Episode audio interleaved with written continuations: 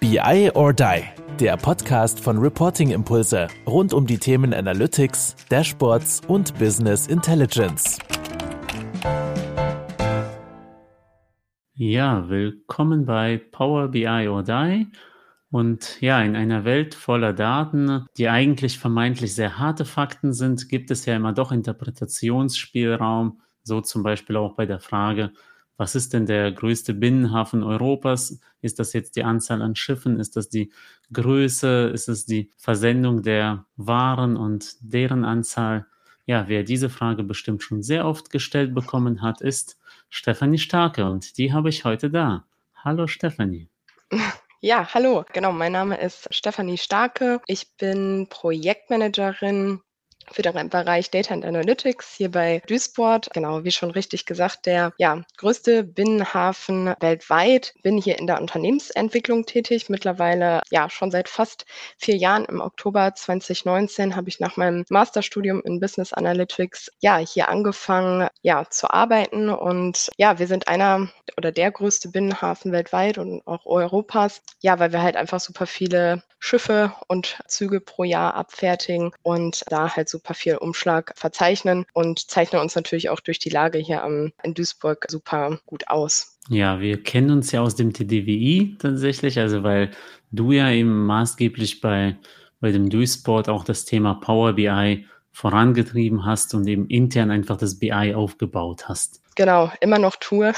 ja, genau, da, das ist natürlich immer ein Prozess und ist wahrscheinlich für die einen oder anderen spannend, einfach zu sehen, okay, was, was macht man in so einem Hafen, wenn es dann um BI geht? Was sind so die ersten Use Cases? Also du bist ja quasi nicht aus der IT gestartet mit dem Thema, sondern aus der Unternehmensentwicklung tatsächlich. Genau, richtig. Als ich hier angefangen hatte, sollte ja ursprünglich tatsächlich mal das Projekt im Controlling angesiedelt sein, weil da aber zu der Zeit dann auch wenig Kapazitäten da waren und das dann auch irgendwie ja so vom Timing halt auch gut gepasst hat, dass ich tatsächlich da angefangen habe mit meinem Hintergrund auch und dem Wissen, dass man dann gesagt hat, okay, Stefanie, guck mal, dadurch, dass du ja schon dich generell einfach mal mit dem Thema beschäftigt hast, macht das doch Sinn, dass ja du da auch hauptverantwortlich für bist. Ursprünglich war das Team tatsächlich auch mit Controllern zum Teil noch besetzt und auch Leuten aus der IT. Also wir waren so aus mehreren Bereichen so ein bisschen zusammengewürfelt und haben alle mal so versucht, dann halt mit diesem Thema mal zu starten.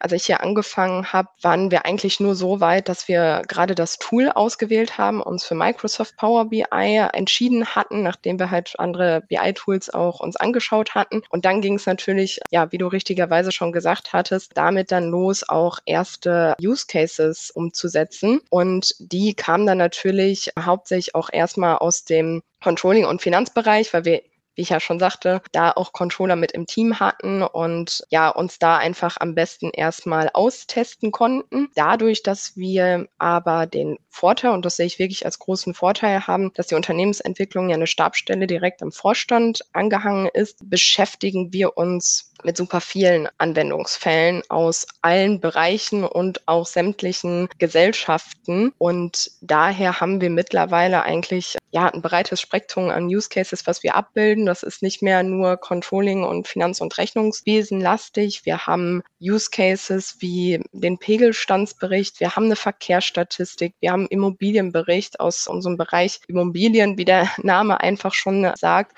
Und auch wenn man so schaut, was für Use Cases wir jetzt hier auch im Backlog haben, ich schaue gerade mal rein, haben wir natürlich auch immer noch viele Finanzthemen wie Kostenstellenberichte, ganz klassisch auch offene Postenforderungen und Verbindlichkeiten. Wir haben ein zentrales PMO bei uns auch. Da sind wir auch gerade dabei, einen Bericht zu erstellen und ansonsten ein Produktionscockpit, Schulungspläne, Arbeitsunfälle, Zählermanagement. Also es ist super divers aus unterschiedlichsten Bereichen. Ja, da habe ich ja gleich ganz viele Fragen. Also, weil das ist ja, Hafen klingt erstmal nach, ja, irgendwie groß, aber letztendlich seid ihr ja auch wie ein mittelständischer Betrieb aufgestellt. Du hast da jetzt im Gegensatz vielleicht zu anderen Mittelständlern so ein bisschen Luxus. Wir haben klare Top-Down-Mentalität. Es gibt Unterstützung für das BI-Team. Ist schon mal jetzt bei vielleicht ein, alteingesessenen Mittelständlern nicht immer so selbstverständlich. Also ich komme ja auch aus diesem Mittelstands-Background. kann ich mich noch erinnern aus ja. der Vorreporting-Impulse-Zeit. Ja, also mittlerweile ist auf jeden Fall der Fall, dass wir da Backing haben. Ich sagte ja, mittlerweile bin ich aber auch schon vier Jahre hier bei Dusport. Also am Anfang war das auch nicht ganz so einfach. Also ich bin hier nicht gestartet und man darf sich keinesfalls so vorstellen, dass es alles von Anfang an ja irgendwie gewuppt hat. Das Budget war anfangs natürlich auch ein großes Thema, da gewisse Freigaben zu bekommen. Generell, das ist nicht nur bei BI-Themen äh, so uns gewesen, sondern auch anderen vielen Digitalisierungsprojekten, das erstmal auch verständlich zu machen, dass es da nicht im Vergleich zu anderen Projekten innerhalb von drei, vier, fünf Monaten irgendeinen super Benefit, Mehrwert in Form von oh, wir können jetzt Umsätze steigern oder hier Kosten sparen ähm, geben. Also das kann man ja für diese klassischen Projekte meistens, wie, wie man das auch gelernt hat im klassischen Projektmanagement, alles genau ausrechnen. Wir fangen hier an mit dem Projekt und enden da. Und äh, das kostet uns ja Spaß und das ist aber der Nutzen, der Gewinn, der dann später rauskommt. Und das erstmal eigentlich dem oberen Management alles zu erklären, was BI überhaupt ist, was es kann, welche Mehrwerte es hat. Und dass es natürlich anfangs erstmal ein großes Invest ist, nicht nur ja aus finanzieller Sicht gesehen, sondern dass da auch erstmal viel Zeit und Ressourcen reingesteckt werden müssen, dass eine ganze Plattform da erstmal aufgebaut werden muss, dass sich Wissen und Know-how auch im Unternehmen aufbauen muss, dass da dann erst die Mehrwerte eigentlich kommen mit der Anzahl der Berichte dann auch. Das war natürlich auch erstmal mit sehr viel Überzeugungsaufwand verbunden und mhm. auch, auch gar nicht so einfach. Und dann ist es natürlich auch das, so ein Projekt, deswegen mag ich es eigentlich auch nicht, dass bei uns ja, das Thema Business Intelligence irgendwie auch als Projekt bezeichnet wird, weil es gibt ja kein Ende. Ja. Und da, das musste man halt auch erstmal in den Köpfen irgendwie reinbekommen, dass wir da auch eher agil vorgehen, jetzt nicht für jeden einzelnen Use Case ausrechnen können, was der für einen Gewinn am Ende irgendwie erzielen kann. Das war auf jeden Fall auch eine harte Nummer. Also da braucht es viel, viel Überzeugungskraft. Man musste in viele Gremien dann erstmal gehen und mit ersten Use Cases da auch mal zeigen, ja, wie cool das ist, wenn man da mal, ja, gerade so aufwendige Excel-Reports ja in so einen BI-Bericht überführt. Und nachdem wir das mal geschafft hatten, so die ersten Use Cases, womit man auch halt überzeugen konnte, ging das Ganze schon ein bisschen einfacher. Jetzt muss man aber auch sagen, jetzt hatten wir das Commitment und konnten dadurch auch glücklicherweise jetzt im letzten Schritt die Cloud-Migration mhm. starten. Und das ist natürlich, auch wenn die Cloud-Migration uns super viele Vorteile bringt, erstmal auch irgendwo wieder ein Rückschritt, sage ich mal, weil man sich ja jetzt nur damit beschäftigt, vorhandene existierende ja. Sachen von A nach B zu bringen. Und dadurch, dass wir jetzt kein Riesenteam sind, die parallel dann ja. noch die neuen Themen machen kann, ist das erstmal jetzt gerade auch wie so eine Pause gewesen, wo wir natürlich auch die Einnutzer ja ständig informieren und sensibilisieren. Das kostet uns jetzt erstmal Zeit. Wir sind dran. Wir versuchen so schnell wie möglich die Cloud-Migration anzufangen, uns auch noch schon mit neuen Themen zu beschäftigen, aber wir können halt nicht 100 Sachen gleichzeitig machen. Und da hoffe ich jetzt einfach, sobald wir da die Cloud-Migration abgeschlossen haben, dass wir dann eigentlich, ich sag mal, so richtig durchstarten können weil man dann mal Strukturen aufgebaut hat, wie man sie sich wünscht. Viel ja auch in der letzten Zeit jetzt gelernt haben. Wir haben viele Sachen jetzt auch neben der Cloud-Migration optimiert, wie unser Schulungskonzept und Anforderungsmanagement und ja, wollen da ja spätestens im Anfang nächsten Jahres mit diesen ganzen neuen Themen dann auch losziehen und das würde ich dann mal so als für mich persönlich auch richtigen Startschuss bezeichnen. Die vier Jahre waren jetzt nicht unnütz oder so, aber viel Zeit hat es halt auch in der also in den Jahren gebraucht, gewisse Strukturen und Prozesse aufzubauen. Mhm. Ja, wobei ihr ja auch währenddessen ja auch schon Mehrwert geschaffen habt. Das ist ja auch erstmal wichtig zu verstehen. Klar. Das ist ein Prozess, das kann sich auch alles dann wieder ändern. Und ich kenne das selbst auch irgendwie ihr, ihr schafft da eben schon Mehrwerte und jetzt müsst ihr so ein bisschen Backend aufräumen. Da ist jetzt nicht sofort diese Dankbarkeit der Anwenderin, wie die sonst immer bei ja, einem neuen Report der Ablösung einer Excel-Tabelle da ist. Genau, genau. Und jetzt steckt er quasi in so einem kurzen Teil der Tränen, aber danach wird es ja effizienter. Um da jetzt mal so aufzugreifen, also du hast ja erzählt, quasi die ersten Quick-Wins und Use Cases waren dann wirklich Controlling und eben wir schaffen eine große Monster Excel ab und machen Power BI. Also habe ich das so richtig Genau, also die ersten Use Case waren tatsächlich im Controlling und, und Finanzbereich. Damit haben wir gestartet. Ich würde aber nicht bezeichnen, dass das jetzt uns unsere größten Erfolgs-Use Cases waren. Hier würde ich eher sagen, dass es die Verkehrsstatistik auf jeden Fall auch war. Das ist das, was du gerade als zweites nanntest. Hier mhm. haben wir echt einen aufwendigen Bericht, der manuell erstellt wurde, in Excel abgelöst. Das war ein monatlicher Bericht, der 70 Seiten PDF am Ende umfasst hat oh. und aber auch irgendwie nur aus Tabellen bestand, wo ein Haufen an Zahlen einfach nur war. Also ich glaube, es gab nur wenige Leute bei uns im Unternehmen, die auch so ein krasses Business-Verständnis hatten. Die konnten sich die Zahlen angucken und wussten, es läuft gut oder schlecht. Ich habe da nichts mhm. erkannt, muss ich ehrlicherweise zugeben. Und ja, diesen Bericht haben wir abgelöst. Der war auch in dem Sinne erfolgreich, weil das auch der erste Bericht war, den ein Key-User von uns mit unserer Unterstützung erstellt hat, den wir halt durch unseren Schulungsprogramm selber geschult haben und der dann halt Lust hatte und Zeit hatte und gesagt hat, so, diesen Bericht möchte ich dann jetzt auch mal selber erstellen. Ein, zwei andere Key-User waren da auch noch ein bisschen mit involviert, aber einer war halt der, der das hauptsächlich so ja gemacht hat. Und von daher war das dann noch aus mehrerlei Hinsicht ja so ein, so ein Erfolg für uns. Und die Verkehrsstatistik ist auch in dem Sinne so interessant, weil die nicht nur von einem bestimmten Bereich, von einer Abteilung genutzt wird, sondern auch noch von ein paar anderen Leuten.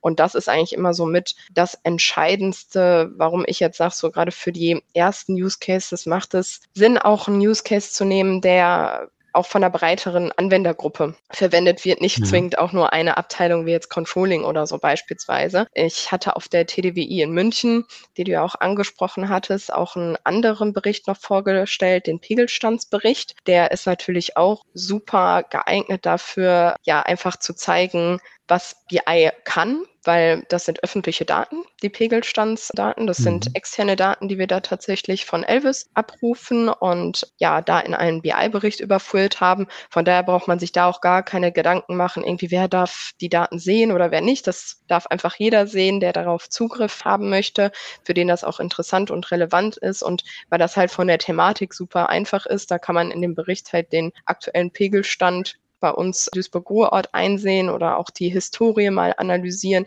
wie sich der Pegel so über die letzten Jahre auch verhalten hat. Und das sind auch zusätzlich noch Daten, mit denen wir super gut auch ja, in die Außenkommunikation dann gehen können, mhm. weil das einfach und verständlich ist. Die Key-User nutzen die Daten beispielsweise auch als Trainingsdaten, weil man sich da auch wieder halt keine Gedanken muss, ja, darf derjenige das jetzt sehen oder nicht oder diejenige. Und ja, jetzt haben wir aktuell neuen Use Case, der genau so auch, denke ich mal, die Erfolge oder nochmal so den Durchbruch, den wir jetzt auch so als ja, Leuchtturmprojekt für die Cloud-Migration vermarkten wollen, weil von den Use Case, die ich jetzt gesprochen habe, das sind halt alte Use Case, die wir jetzt im Rahmen der Cloud-Migration auch migriert haben. Und ich sagte ja, trotzdem haben wir uns parallel noch mit neuen Themen beschäftigt. Und dieser eine Use Case ist ein neuer Use Case, der jetzt auch erst in den nächsten paar Wochen hoffentlich dann produktiv gesetzt wird und den wir dann auch sozusagen, wenn die Cloud-Migration jetzt abgeschlossen ist, auch als ja, Leuchtturmprojekt im Rahmen, also zusammen mit dieser Cloud-Migration verknüpfen können,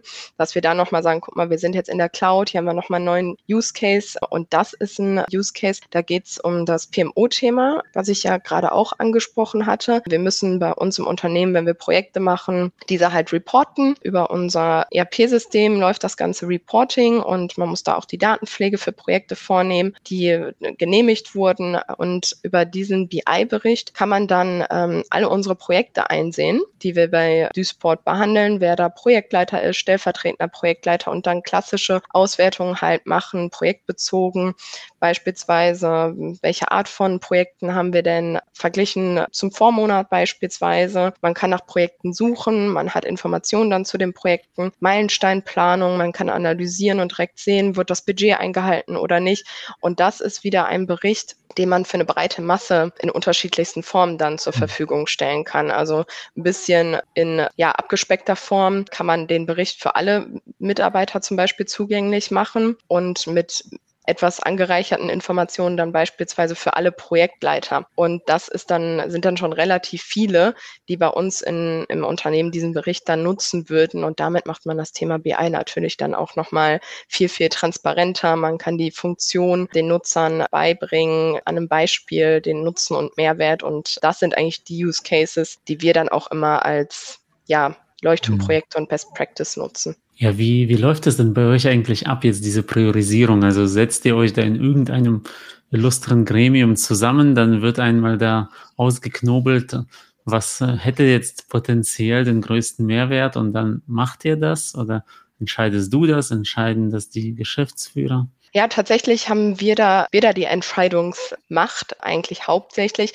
Natürlich berücksichtigen wir da mehrere Kriterien. Das ist dann zum Beispiel, wenn Use Case reinkommt, durchläuft er unseren klassischen Anforderungsprozess erstmal. Wir führen erstmal ein Erstgespräch. Da haben wir auch einen Fragenkatalog, den wir mit den Endnutzern dann durchgehen. Das ist meistens nur eine Stunde, um erstmal schnell zu erfahren, was überhaupt gewünscht. Also ist das überhaupt möglich, die Umsetzung? Weil manchmal wird auch mit Themen schon um die Ecke gekommen, wo man dann sagen muss, ja, da ist die Datenqualität irgendwie vielleicht noch nicht so gut oder hier haben wir viel zu viele manuelle Daten, die gilt es erstmal irgendwie ins System zu überführen. Da unterstützen wir dann natürlich auch anderweitig dann wieder, aber an der Stelle kann man dann nicht mit den nächsten Schritten meistens beginnen. Wenn da aber schnell klar ist, das ist ein super guter Anwendungsfall für BI, dann geht's ins Anforderungsmanagement, in den Anforderungsworkshop. So. Und da gucken wir dann mit einer etwas größeren Gruppe von Endanwendern, die auch später den Bericht nutzen würden, was im Detail gewünscht ist, damit wir da nochmal unsere Akzeptanzkriterien auch abchecken können und am Ende genau wissen, was gewünscht ist. Und wenn wir diese Informationen haben, dann gehen wir quasi so eine Checkliste von uns da nochmal durch, um die Priorisierung vorzunehmen, weil dann hat man alle Informationen und kann schauen, okay, von welchen Nutzern, also wie viele Nutzer nutzen diesen Bericht, in welchem Rhythmus, inhaltlich passt dieser dieser Use Case vielleicht zu unserer Unternehmensstrategie, dass man da jetzt sagen kann, boah, guck mal, der wirkt sich so krass auf unsere Unternehmensziele ein, den müssen wir auch aus dem Grund schon mal höher priorisieren oder ja, dann kriegt er klassisch irgendwie mehr Punkte als jetzt andere Use Cases im Hinblick auf dieses Bewertungskriterium. Und anhand dieser Punkte die wir da haben, da haben wir so eine Checkliste, schauen wir dann halt auch, okay, hat dieser Use Case jetzt eine niedrig, mittlere oder hohe Priorität und ja, meistens haben die Berichte dann beispielsweise eine hohe Priorität, die von vielen Nutzern genutzt werden, die auf unsere Unternehmensziele beispielsweise auswirken. Wenn natürlich jetzt der Vorstand da um die Ecke kommt und sagt, ja, wir brauchen hier einen Bericht, dann ist es natürlich auch wieder irgendwo ein Plus, also ein Punkt, wo wir sagen, ja gut, den Vorstand stellen wir jetzt natürlich auch nicht ganz nach hinten, aber es sind auch neben diesen Kriterien andere, die da noch drauf einwirken. Und das ist auch gut, dass wir die Priorisierung da vornehmen und kein anderer, weil das Problem ist, wenn ich jetzt die Nutzer fragen die sich den Bericht wünschen. Wie hoch soll ich das priorisieren?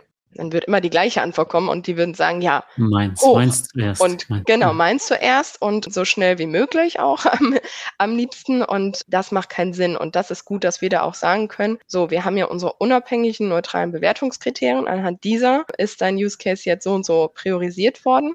Zusätzlich gucken wir natürlich aber auch immer noch, dass wir das berücksichtigen, was wir innerhalb unserer Pipeline haben. Ne? Also Use Cases, die zwar niedrig eingestuft werden, die können wir trotzdem nicht immer nach hinten schieben, nur weil immer wieder höhere priorisierte mhm. reinkommen. Also wenn man da schon Themen begonnen hat und dafür gesagt hat, da haben wir den und den Aufwand geschätzt, dann und dann können wir damit beginnen, weil wir die und die Themen sonst noch vorher abarbeiten müssen, dann muss schon immer was super Wichtigeres reinkommen, dass wir da mal an dem Zeitplan wieder ja was rumwursteln. Meistens ist es dann doch noch relativ einfach, weil wir jetzt keine 200 Anforderungsanfragen pro Tag reinbekommen, dass man noch da nicht. einfach auch, genau, noch nicht, dass man da dann aber eigentlich auch nach der, ja, vorgeht, wie man, wie es gerade geht. Weil manche Use Cases, da braucht der Anforderungsprozess, da ist der viel, viel aufwendiger mit manchen Use Cases, weil das vielleicht auch nur eine Erweiterung an einem bestehenden Thema ist, kann ich heute schon beginnen. Ja, dann mache ich es heute, mhm. auch wenn es vielleicht, wenn es Prio niedrig ist und starte dann mit anderen Themen, mhm. wenn ich mhm. starten kann. Ja, also das, das ist, ist super ganz, unterschiedlich. Ganz spannend. Bestimmt fragen sich ganz viele, die das gerade hören, genauso wie ich, wen meinst du immer mit wir und wie viele seid ihr? ja, genau. Das hat sich über die letzten vier Jahre jetzt ein bisschen, also eigentlich von Jahr zu Jahr geändert. Ich sagte ja am mhm. Anfang waren wir da so ein bunter Blumenstrauß aus Controllern, IT-Lern und, und mir und halt noch den Fachbereichen. Mittlerweile sind wir so aufgestellt, dass wir mich als Projektmanagerin haben wir haben einen Entwickler noch bei uns im BI-Team. Also wenn ich von wir spreche, dann meine ich mhm. auch immer das BI-Team bei uns mhm. innerhalb der Unternehmensentwicklung. Und aktuell haben wir noch einen Werkstudenten und einen Azubi, ja, den wir mitbetreuen, die aktuell viel auch für unseren Bereich tätig sind. Und wir haben eine Stelle ausgeschrieben, wo wir einen Data Analysten noch suchen, um dann einfach dieses Dreierkonstrukt erstmal zu haben. Also praktisch dann Backend-Entwickler, Frontend-Entwickler und mit meiner Person eben als mhm. Projektmanagerin für diese klassischen Projekt Management-Tätigkeiten eben und aber auch im Anforderungsmanagement-Bereich, da würde ich dann auch noch unterstützen und beim ganzen Change-Prozess, wenn es dann darum geht, Kommunikation nach außen zu machen, mal wieder ein Artikel in der Mitarbeiterzeitschrift, in unserem über Teams oder sonst irgendwas, das wären dann auch Themen, klassische Change-Management-Themen, die dann auch bei mir liegen würden. Hm. Das ist so erstmal unsere jetzt Wunschvorstellung für aktuell. Daneben arbeiten wir und haben wir auch in der Vergangenheit, in der letzten Zeit mit externen Dienstleistern zusammengearbeitet, weil wir halt einfach Ressourcen technisch da nicht und immer noch nicht so gut aufgestellt sind, dass wir aktuell alles zu 100 Prozent alleine machen können. Da wollen wir zwar darauf hinarbeiten, aktuell ist das aber noch nicht der Fall. Und ja, daneben haben wir dann natürlich noch unsere Key-User, die dann quasi so zum ja, erweiterten Projektteam, kann man sagen, gehören. Und die schulen wir natürlich auch regelmäßig, damit, wenn da Lust und Interesse besteht und natürlich auch Zeit, die auch selbstständig Use Cases umsetzen können im Frontend-Bereich zumindestens, wenn das gewünscht ist und gewollt ist. Also müssen die Key-User dann auch diesen Anforderungsprozess durchlaufen, wenn sie aktiv werden? Oder können die einfach sagen, ich bin jetzt Controller, ich mache einfach mal, weil ich kann das? Also wie seid ihr da organisiert? Nee, das hat tatsächlich schon alles feste Strukturen. Also auch nur weil es ein Key-User ist, kann er jetzt nicht alleine losziehen und einfach mal hm. machen. Das funktioniert aus mehreren Gründen dann nicht. Diesen Anforderungsprozess, den ich gerade beschrieben habe, den muss jeder durchgehen. Entweder kommen die Endanwender zu uns und wir durchlaufen den Anforderungsprozess und oder generell den Entwicklungsprozess mit denen und machen dann alles selber.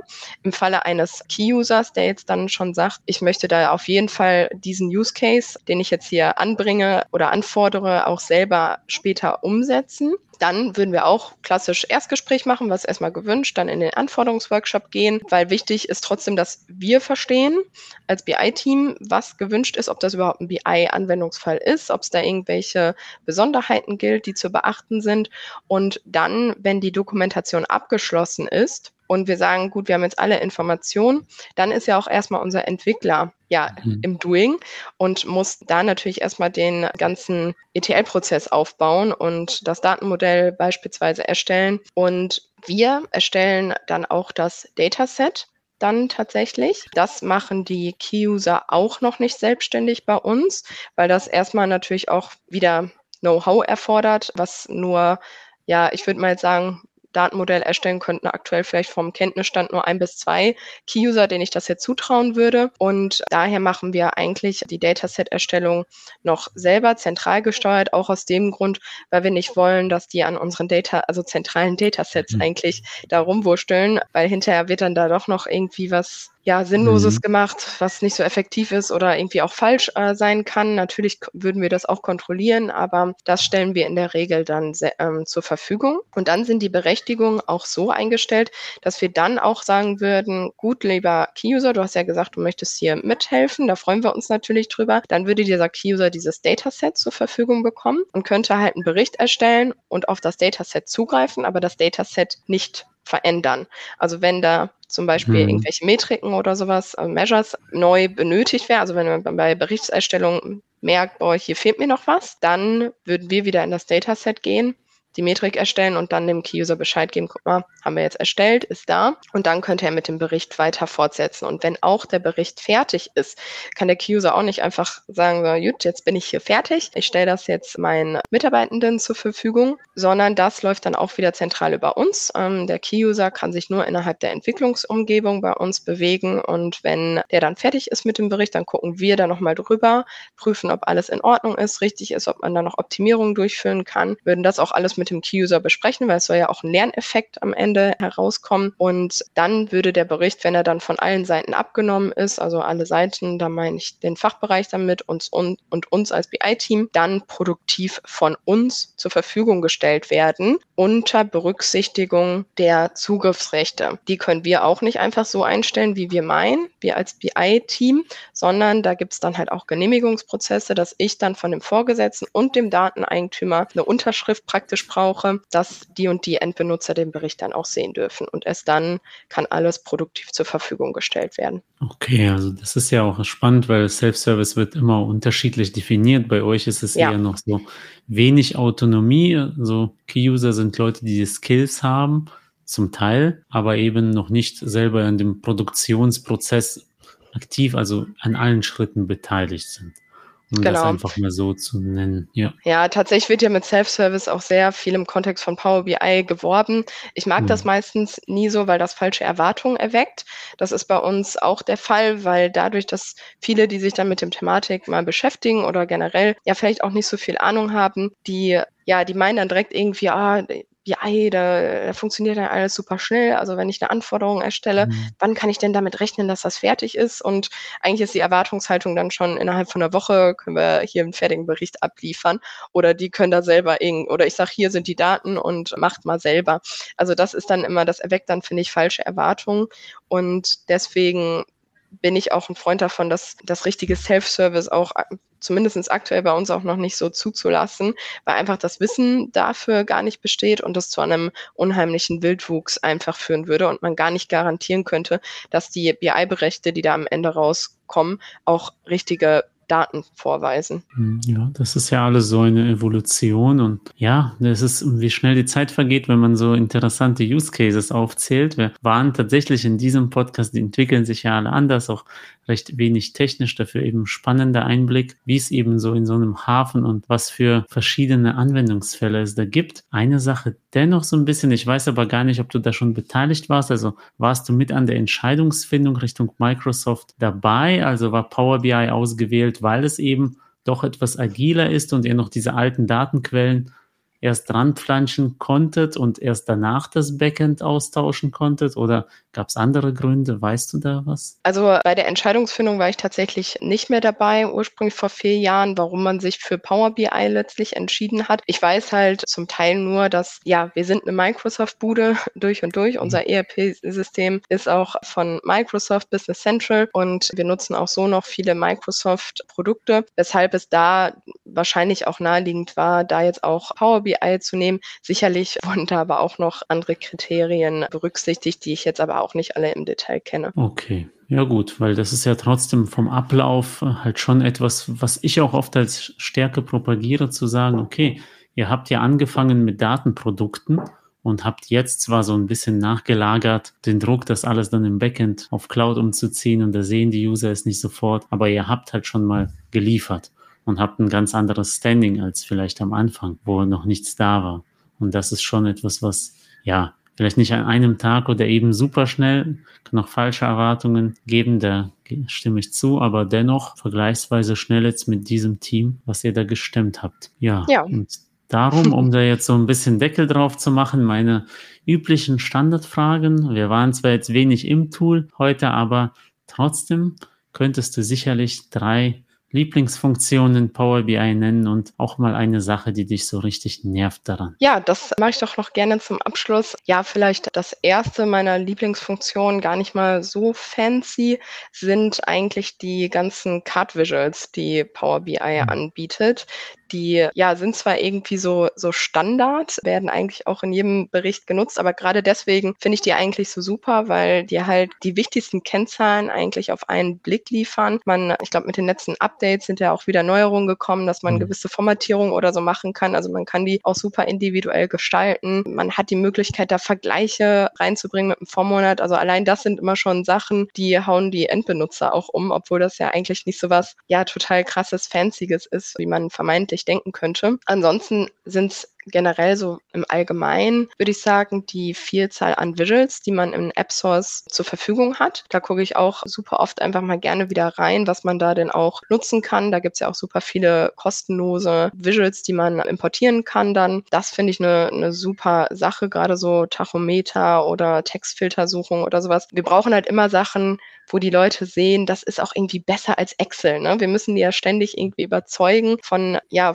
aus der alten Welt auch ja schrittweise irgendwie in die neue Welt zu kommen. Und das sind dann halt oft auch diese, diese coolen Visuals, die es dann ermöglichen. Und was für uns zukünftig natürlich auch immer wichtiger wird, sind beispielsweise die Forecasting-Funktion oder auch, dass man R und Python-Skripte innerhalb von Power BI nutzen kann, weil man dadurch natürlich den Nutzern auch schon mal zeigen kann, okay, guck mal, so historische Daten aus Auswertungen sind so das eine, aber wir wollen ja auch mehr in, ja, in den Bereich Advanced Analytics irgendwann mal kommen und da Use Cases auch angehen, weil ich sagte ja zu Beginn, ich bin Projektmanagerin, äh, Projektmanagerin im Bereich Data and Analytics. Also wir beschäftigen uns eigentlich thematisch nicht nur mit BI-Themen, sondern auch anderen Themen und ja, da wollen wir zukünftig im Bereich Advanced Analytics auch neue Use Cases angehen. Was mich noch nervt. Ich glaube, das sind sogar so zwei Sachen, die ich aktuell nicht so, immer noch nicht so super finde, auch nicht in, auch in der Cloud nicht, sind einmal, dass Zugriffsrechte noch nicht auf Berichtsseiten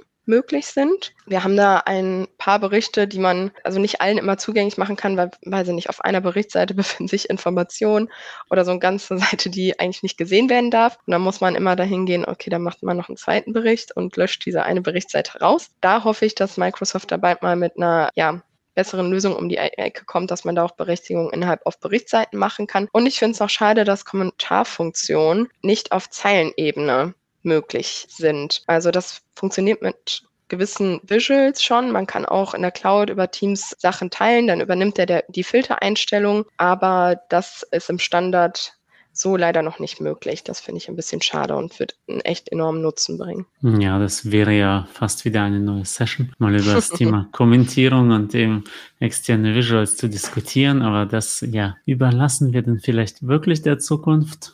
Und ja, mir, mir bleibt es hier nur noch, äh, mich zu bedanken. War echt spannend. Ich habe da einen schönen Einblick bekommen wie es eben so funktioniert bei der Duisport, auch das gelernt, wie eben Use Cases angegangen werden. Und ja, wie es gute alte Tradition ist bei uns, hast du die letzten Worte. Und bis auf das Bedanken, weil ich bedanke mich bei dir, dass du dir die Zeit genommen hast, deswegen solltest du dich nicht bedanken, aber darfst alles andere sagen, du kannst nochmal darauf hinweisen, dass ihr eben Mitarbeitende sucht, du kannst gerne sonst noch Anekdoten über den Hafen oder Daten erzählen. Die letzten Worte gehören dir, Stefanie. Ja, super, danke schön. Ja, bedanken ist natürlich auf jeden Fall ein wichtiger Punkt. Also danke auch, dass ich hier die Chance haben konnte, hier mal in einem Podcast zu sprechen. Das war jetzt für mich auch mal wieder das erste Mal und eine interessante Erfahrung. Ich bin gespannt, ja, wenn es live geht. Gerade so seine Stimme zu hören, ist ja immer irgendwie komisch.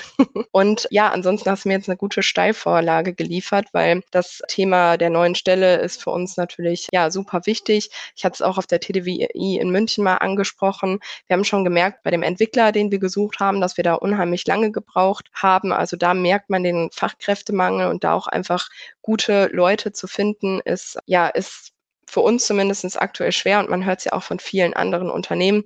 Von daher, ja, hier nochmal der Aufruf. Duisburg ist ein super spannendes Unternehmen. Wir beschäftigen uns aktuell und also nicht nur aktuell, aber immer mit neuen Themen. Es wird nie langweilig. Also innerhalb der vier Jahre, die ich jetzt hier bin, kann ich, glaube ich, nicht behaupten, dass ich auf irgendein Thema gesetzt wurde, was unheimlich, ja, nervenaufreibend und langweilig war und mir gar keinen Spaß gemacht hat. Es ist sehr vielfältig und dadurch, dass man halt im Mittelstand ist, hat man einfach auch die Chance, sich mit allen Themen zu beschäftigen, Themen voranzutreiben, die einen interessieren. Und das habe ich beispielsweise hier mit dem Power BI-Thema bei uns auch gemacht und wir starten weiterhin hier durch. Wow, ein starkes Schlussplädoyer und ja, wir sehen uns bestimmt wieder.